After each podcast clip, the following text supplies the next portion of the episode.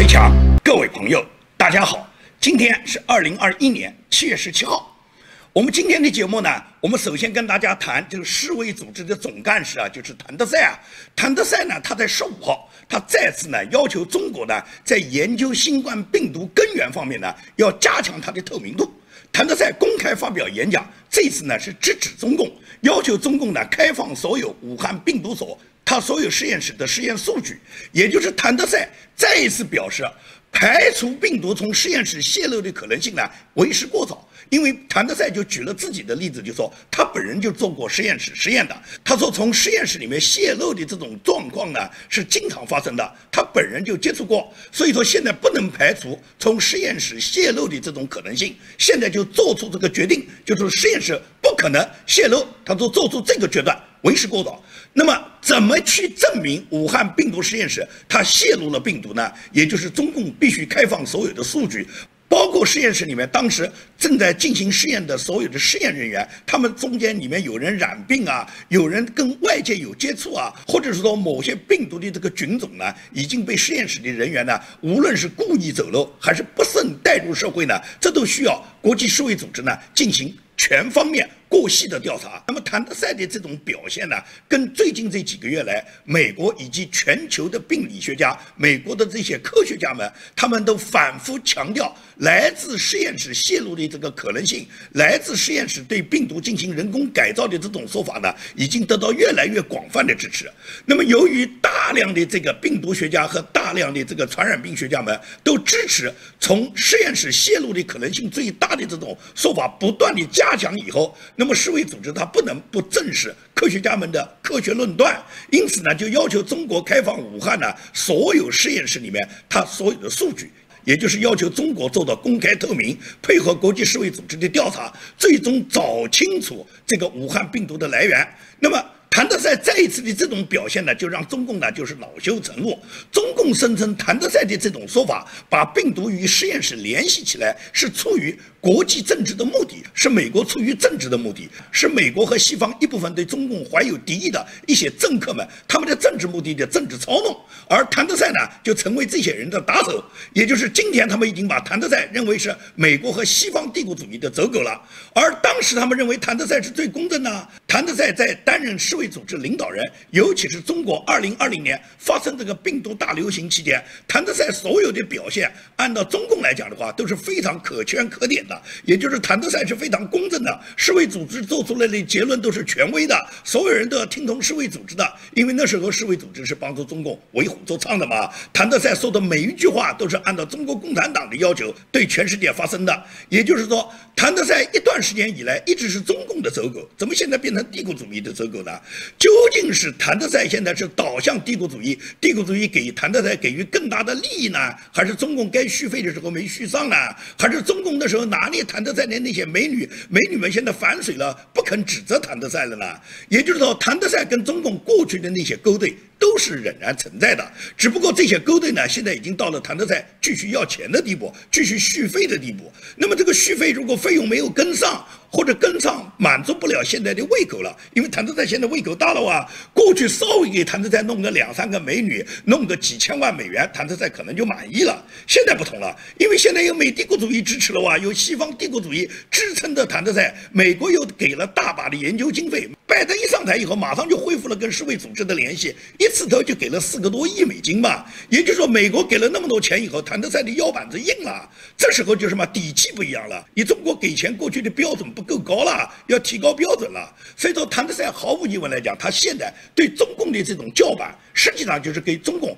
讨价还价的一种政治姿态。因为真正大家都知道，谭德赛一定是为中共服务的。谭德赛所领导的社会组织，最终是不可能调查出一个。公平透明的结论，然后呈现给全世界的。一，谭德赛不会这样去做；第二个，中共绝对不会配合。也就是世卫组织的专家团想再到武汉去，这个比登天还难。也就是中共不会同意。谭德赛嘴巴上讲的很好，但是谭德赛真正付诸行动时候，他未必是那么回事。因为中共呢肯定会续费，不就是点钱吗？不就是几个女人吗？对于中国来讲的话，这算什么？啊中共那么长时间搞定世卫组织，搞定国际组织主要领导人，他们最基本的手段。就是给钱给美女嘛，有大把的经费嘛，天朝有的是钱嘛，所以说呢，这个方面不是问题。那么。谭德赛呢，作为世卫组织主要领导人，尤其是美国呢，现在重新回到世卫组织，给世卫组织续上了曾经川普扣押的这个好几亿美金以后，那么谭德赛也不得不按美国人的想法去做事，至少嘴巴上要这么去做。也就是说，谭德赛现在的做法被中共。称之为是操弄政治的动机，是和帝国主义互相呼应，然后呢打击我天朝的伟大的共产主义，这是谭德赛现在被中共所定位的。但是谭德赛不断的号召要到中国去检查，要对武汉实验室他所有泄露病毒的可能性，它的来源要进行详细的调查，对中共来讲肯定是非常紧张的，因为这个病毒实验室啊，接触的研究人员非常多。不光是我们大家知道的施正利这一类的主要的研究人员，实验室里面哪怕一个普通的工作人员，他都可以接触到样本的，他都会了解到很多数据，因为大量的数据都在互联网上嘛。也就是说，只要是跟研究所里面有关的任何的科研人员，包括一些辅助配合服务的人员，他们有心的话，都可以从实验室去截取很多关键的数据。尤其是病毒库里面的很多数据都是在网络上，都存在内部的电脑上，考出这些数据来并不难。也就是尽管中共有销毁，但是销毁计算机专家有恢复的能力。所以说呢，在互联网这个问题上面，中共一点都不领先，美国比中共不知道领先多少个台阶。因此，武汉病毒实验室那么多工作人员，以及跟武汉病毒实验室接触的所有的大专院校里面的科研人员，只要有人考取了这个里面所有的数据，把这个数据带往美国、带往西方世界的话，那么所有的真相就会大白的。所以说，中共想封堵、想删除，它是删不干净的，也是不可能做到完全封堵得住的。这呢，是中共现在面临的严峻的考验。习近平相当一段时间的认为呢，我们只要把我们这个武汉实验室把它封堵住，我们不允许你国际世卫组织来调查，我们不同意专家组再来，而且我们对实验室里面严防死守，把该销毁的数据全部销毁掉，你们最终就查不出这个病毒的来源。因此，在相当一段时间来讲。无论是中共的最高领导人，还是外交部，他们都是对病毒的来源问题，可以讲是众口一词，指责西方是政治阴谋。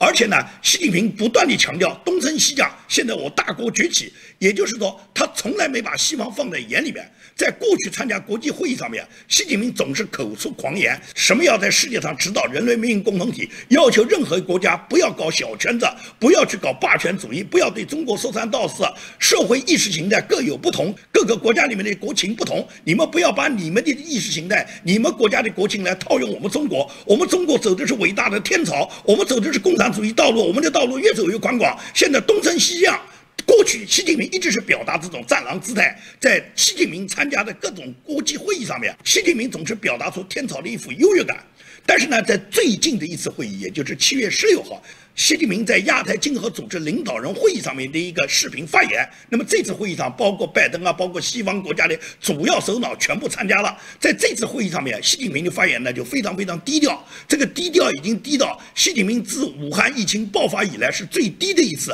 整个视频发言里面，习近平没有提一个字“人类命运共同体”，没有提什么全球治理了，没有在指责什么国际小圈子了。相反呢，他不断的呼吁，就是大家呢要团结中国，不要把中。中国排挤在国际贸易圈之外，不要跟中国搞什么脱钩。这是习近平这次讲话，一下子就让西方政治家们呢看着呢就觉得，哎。中国好像跌软了哇，习近平有点怕了哇，他现在怕我们把中国排除在国际贸易圈之外哇，因为大家看到上个月搞了 G7 会议，也就是呢，拜登呢专门到欧洲到英国去参加了 G7 会议，而 G7 工业七国呢，除了呢要在疫后就是灾后重建建立了他们自己的框架方案之外，他们同时要在全球推行 G7 的一带一路，推行 G7 在全球所实行的贸易圈，而且这个贸易圈是把所有的除了发达国家。全部进入之外，发展中国家一部分民主国家也都进去了，包括连台湾啊、韩国、印度啊这些民主体制的国家，他们通通在这个自由贸易经济圈之内。一旦建立了这个自由贸易经济圈的北约，那么中共被排除之外的话。中共实际上就是被全世界排挤在 WTO 之外了，因为中共本来利用它加入 WTO，在 WTO 这个国际贸易圈里面，中共一直是顺风顺水啊。但是现在如果美国为首的西方国家他们建立了北约经贸圈，也就是抛开 WTO，我们不跟你谈 WTO，我们只谈北约经贸圈，以后所有的这些发达国家，他们都在北约经贸圈里面做生意，把中国排除在这个圈子之外。中共自己在 WTO 里面已经没人跟你玩了，因为大部分的贸易大家不到 WTO 里面来谈，我们只到北约的经贸圈里面谈。这时候中共就完全被排除在世界市场之外。中国现在已经是捉襟见肘，可以讲从川普总统他继任以来，川普对中国实行严厉的贸易打击以后，从二零一八年之后，川普不但对中国加税，尤其是美国加速了跟中国脱钩的这个步伐以后，中国大量的中小产业就是外贸企业是接不到订单的，尤其是疫情之后，疫情以后，美国发现。大量的这个产业空心化，也就是全球化，导致了美国大量的制造性的产业全部涌入中国了。涌入中国以后，在美国遇到灾情危机时候，这个整个疫情危机时候，手套啊、防护服啊，很多战略的医用物资啊，根本就拿不到，因为都在中国生产，中国又卡脖子，中国不给。在这种情况下，美国就是坚决考虑要把所有的产业制造业全部要撤回来。那么，美国要撤，日本要撤，欧洲要撤，也就是大量的欧美国家在中国投资的。具体的制造产业全部要撤出来，这方面我们可以看到日韩台他们的动作都很快，也就是。大量的制造业撤走以后，中国它就减少了大量的就业和大量的订单，尤其是中小外贸企业，这是中共一直依赖的一块对世界贸易的所产生利润的巨大的一块经济实体。而这部分因为没有外贸订单，加上疫情的影响，很多国家因为疫情，要么是没有条件生产，要么是根本没有办法有条件组织运输，所以说呢，国际贸易这方面受到极大的影响。因此，中共的经济是非常差的，可以讲叫雪上加霜。所以在这种情况下，习近平呢，他。过去一贯的高调，一贯不怕西方，一贯要跟西方去再次开战。但是这种开战的结果，也就是意味着中共它大量的外汇没有了，也就是国民经济大量的崩塌，国内大量的失业人群，人们拿不到钱以后，很多普通人现在已经选择躺平了嘛。那些有钱人，有钱人到海外消费了，他们把钱财早就转移到海外了，转移到国外了。那么整个中国巨大的一个市场循环不起来的时候，这时候习近平就慌了。如果是全球把中国排除在经贸圈之外，那么中国这个经济它崩塌的这个速度是很快的。习近平他的维稳手段他不怕，他不怕草民造反的。中国的草民造不了反，因为强大的军队在他手上，他也不在乎草民里面有什么网络上面的什么三颠啊、分裂国家罪啊，他不怕，因为强大的无产阶级专政，强大的这个韭菜都赞颂的镰刀，大量的小粉红和大量的无脑的草民呢，都在歌颂着共产党。他意识形态和他的维稳控制呢，他搞得好得很，他不怕草民造反，但是草民会饿死啊。如果没有经济发达，如果没有经济指标，如果老百姓都挣不到钱，如果草民们都要饿死的话，在这种情况下的话，那习近平他维护统治他就有问题了。所以说，习近平他绝对不能让中国的经济崩塌。这也是习近平在最新一次参加世界国际会议、亚太经合组织领导人会议上，他视频发言时候选择非常的低调，不再敢谈什么人类命运共同体、一带一路、二零二五、全球治理，指责西方搞什么小圈子排挤中国，只不断地强调千万不要把中国排挤在世界贸易圈之外，一定不能跟中国搞什么脱钩，因为中国将会提供全世界最大的市场、最廉价的劳动力、最多的资源，把世界贸易经济在中国重新呢兴旺起来。这是习近平不断强调的。但是这个疫情问题不解决呢，全球呢都不会放过中国，也就是对中国清算呢，这是美国以及西方国家呢不断高涨的一种情绪。尤其是美国，美国的疫情是反反复复的。也就是最近呢，因为美国七月四号是独立日啊，在独立日美国搞了盛大的各种聚会活动之后，很多因为独立日参加各种聚会活动中，又导致了美国的疫情呢现在呢有所上升。那么很多人都把这个有所上升的原因呢，把它归结成。一部分人不打疫苗，那么对于这个问题呢，导致了这个感染人数上升了以后呢，Facebook 呢就把它渲染成什么？渲染成是美国的疫情大爆发。这个话一讲以后，拜登就非常的紧张，也就是很多人都指责拜登啊，就说你治理美国这么长时间，现在不但疫情没有控制，又疫情大爆发了，所以说拜登非常恼火。当有人询问拜登关于 Facebook 这种宣传它的根据的时候，拜登气急败坏说是脸书在杀人，也就是拜登是绝对不认可脸书讲的这个现在在美国产生的所有疫情，它现在有上升抬头的这个趋势呢，是疫情大爆发。而脸书渲染这种情绪呢，脸书显然就是一种杀人的方式，也就是拜登对脸书也恨得咬牙切齿，因为所有的主流媒体啊，尤其是社交媒体啊，他们基本上是控制了人们的话语权。那么像脸书这么大的平台，他们操纵某一种话语权以后，立马就在社会上引起人们的恐慌，也就是让人们认为美国现在疫情又大爆发了嘛。这种大爆发直接人们担心拜登现在执政的能力，而拜登现在非常紧张。为什么紧张呢？因为拜登他自己知道，他这个总统都是偷来的。在过去呢，因为主流媒体一直宣布拜登是当选了，那么所有各个州里面，尤其是那些问题州里面，当时是一致咬定拜登当选了，所以说拜登呢就做了这个半年的总统。但是大选的这个疑云呢，从人们的心头呢是没办法抹去的，因此几个问题州呢都不断的开始审计。那么审计的结果最近开始。出来了啊，出来了以后，拜登就很紧张啊。亚利桑那州马里科帕县，他的这个审计呢，最近有了新的结果。听证会初步公布的这个数据就显示出，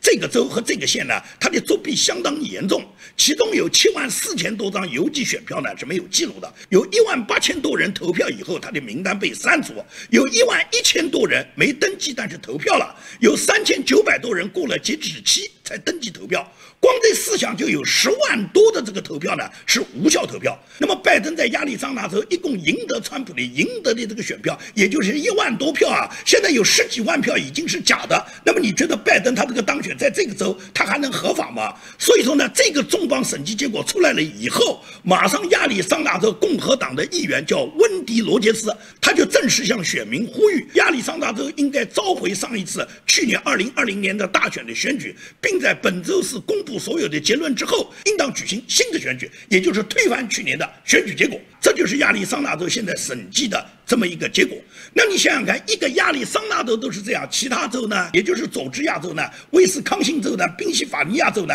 如果这些州都出现跟亚利桑那州一样的情况，那么去年大选的结果不就完全是翻转了吗？所以说，现在亚利桑那州它的审计结果已经完全放在这了。在这个结果我们看到，也就是整个去年大选的情况，在亚利桑那州通过审计以后，马上就知道它这个州里面去年大选存在的问题是。如如此严重，如果美国的选举是遵从美国法律、遵从美国宪法的，那么就一定要纠正这个错误的。所以说，民主党现在相当相当的紧张，因此民主党党员才在搅浑水呢，民主党的议员才在搅浑水呢。因为美国各个州，尤其是美国的红州这种传统的红州，像德克萨斯州、像佛罗里达州，他们都通过了各种选举条案，通过自己州里面规范各种选举的条案呢，能够对今后的选举要杜绝舞弊。那么德州在通过的这几个。一样中遭到了德州地的民主党的议员的反抗，但是他们知道，如果投票他们不占多数，他们百分之百是没有办法阻止这些议案。这个议案最终通过以后，也就是德州所有的选举就规范了，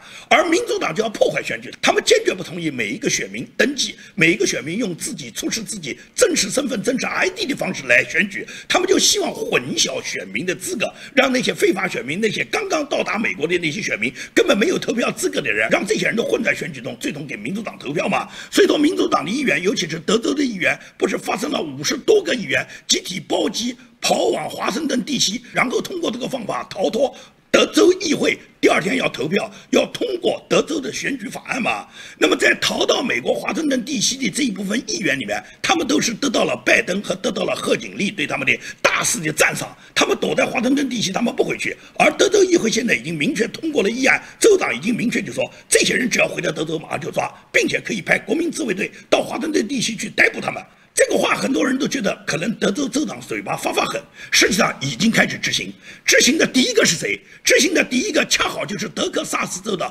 华裔的议员，叫吴元之。这个人是一个标标准准的左派，标标准准的亲共议员。这个人是非常无耻的。我不知道德州是什么民众能够把他选举为议员的。这个人虽然是一个华裔，但是他完全是帮共产党在美国办事的。这个人也同样是为了阻止投票。逃到华盛顿地区的五十八个民主党的议员之一，他在地西忙着写推文、发照片，炫耀他自己在地西喝酒作乐，他快活得很。但是他在他所有的特技表演后，成为第一个被抓捕的人，也就是德州的国民警卫队第一个就抓捕了这个吴元之。吴元之这个人不仅仅是左派民主党人，而且他是一个非常亲共的议员，跟中国大使馆的关系是非常密切的。他经常参与中国大使馆的各种活动，他从不掩饰他跟中共的关系。像这样的人，完全就是美国政治圈里面亲共以及共产党渗透的主要人员，他一定应该被美国中情局和 FBI 调查的。他本人在川普总统执政时候，就是美国关闭中国休斯顿总领事馆的时候，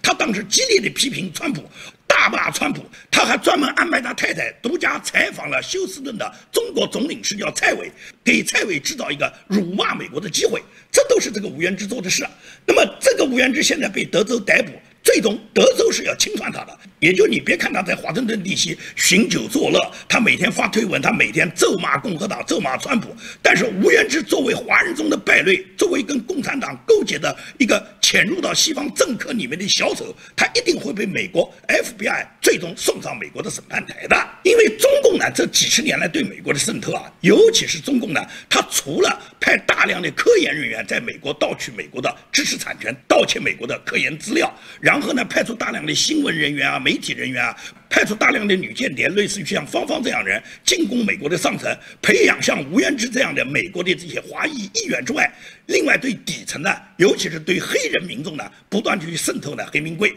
那么黑名贵在美国不断的形成了一个组织，形成了一个巨大的势力以后，他呢在很多场合呢，他的这个发言呢，对整个民众呢就有很有号召力，很有蛊惑力。你比方说，现在古巴正在发生着颜色革命，也就是大量的古巴民众他们走上街头反抗共。共产党统治，反抗共产党的专制政权。在这种情况下，黑名贵他出来，他不指责古巴政府，不指责古巴专制的共产党，反而指责。古巴的民众指责古巴民众，他们之所以上街造反，主要是他们穷。指责古巴的穷，古巴没有疫苗，古巴没有医疗条件，是因为美国常年对古巴的独裁政权实行制裁。因为你们制裁以后，古巴才穷，古巴老百姓才没有医疗条件，导致了古巴最终现在这个结果，也就是他马上就转化矛盾。明明是古巴政府的独裁导致了人民的贫穷，人民反对的是政府和共产党。但是黑名贵把它转移矛盾变成什么？变成了是美国制裁的原因，是美国制裁以后才导致古巴现在出现了这样的结果。包括民主党的议员艾欧西嘛，艾欧西这两天又神气起来了，他又在媒体上发言，呼吁要结束对古巴残酷的禁运。正是因为美国政府对古巴残酷的禁运，才导致了古巴贫穷嘛。古巴人民现在上街造反，不是造政府的反，是造美国的反哇！你看看这个民主党的议员和黑名贵他们多么会转移话题，在他们转移话题之后。美国古巴裔的这个议员，也就是卢比奥，他很清楚这个 IOC 和黑名贵他们的这种做法是混淆矛盾啊，因此卢比奥就发推文说，黑名贵支持古巴共产政权，他们完全站在了古巴共产党一边，而不是站在美国和。贫穷的古巴民众一边，既然如此的话，黑名贵对古巴那么热衷的话，我可以帮助黑名贵的领导人，帮助他们移民到古巴，也包括 IOC 嘛。IOC 既然支持古巴共产党，支持古巴政权，支持卡斯特罗，把 IOC 移民到古巴去嘛？IOC 你到古巴去当共产党的议员不好吗？所以说呢，你可以看到现在这个黑名贵也好。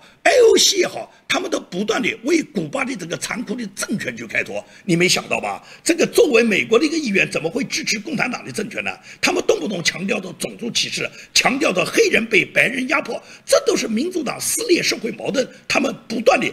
挑唆黑人，给黑人和白人之间制造族群矛盾，他们的一个险恶用心。而真正在美国有头脑的那些在社会上面能够有分析能力的黑人，他们往往不是这样认为。美国非常著名的一个非裔脱口秀的节目主持人叫拉里·埃尔德，他明确反对。拜登要求给黑奴的后代赔偿的这个法案，他就说，确实有一部分黑人是穷人，但这绝对不是奴隶制的结果。而黑人贫穷最大的因素是，绝大部分的黑人都生活在单亲家庭里面，他们没有父亲，因为生这些孩子的父亲，这些父亲是根本不负责任的，跟别的黑人女人怀了孕以后，这个黑人的父亲就跑掉了，最终这个黑妈妈不得不把孩子生下来，甚至生很多孩子。黑妈妈甚至跟很多黑父亲发生性关系以后，生了很。很多黑孩子以后没有父亲来养，而所有的这些孩子在单亲家庭中长大，他们没有父爱，因此他们长大，他们在很小时候就已经染上了各种恶习，打砸抢烧吸毒，所以说一代一代的繁衍以后，最终导致了大量的没有父亲的黑孩子，他们是这个社会上最大的顽疾。家庭是一个社会最稳定的因素啊，如果没有家庭，没有家庭的爱。谈什么对社会的爱啊？你可以看看民主党这些领导人，无论是拜登还是克林顿，还是奥巴马，还是白思豪，他们教育出来他们家里面的子女，这些民主党领导人他们家里面的子女是一个什么状态？这些子女的成长是一个什么状态？你就知道民主党他们的家庭有没有爱？在他们的这个政治主张下，是因为他们家里面本身缺乏爱，所以在社会上面才推行了美国的一个畸形的发展。而你看共和党的这些传统共和党人的家庭。他们的子女的发展是什么样？川普总统是最典型的例子。你看看川普总统那么多儿女，哪一个不优秀？这就是区别。因此，家庭的温暖，家庭的恩爱，父母亲对儿女尽到生育养育的责任，这是一个社会传承的基础。破坏了这个基础以后，最终就是什么？最终就演变出来这个社会里面的畸形儿。所以说，为什么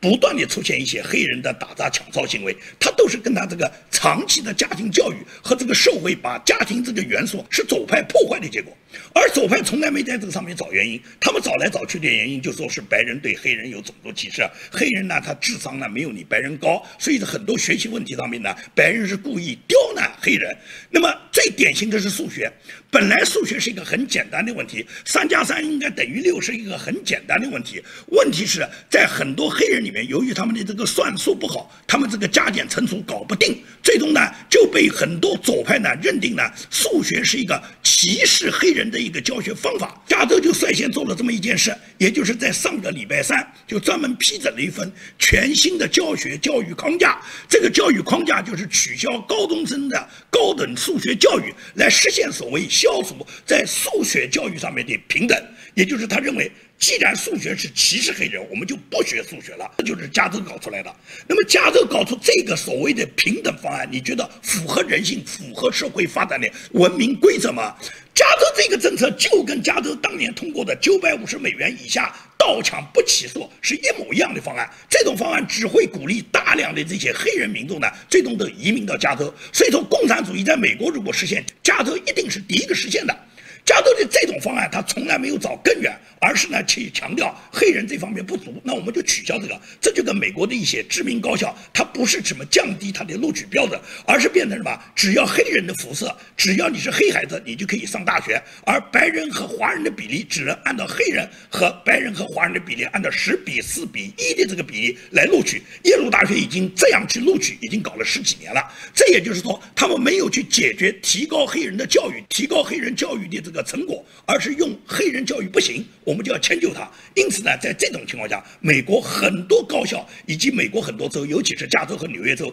他们出台了大量的迁就黑人的法案以后，最终就导致嘛，导致了文明的下降嘛。这就是美国的现状。所以说，美国何去何从，跟美国。是否恢复传统价值观有绝大的关系，这也是我们为什么支持川普总统、支持 Mega、支持美国恢复它的传统价值观，支持美国重新走向美国伟大，也就是美国必须重建的是重建它的道德信仰，重建国父们所缔造的传统价值观的那个路线。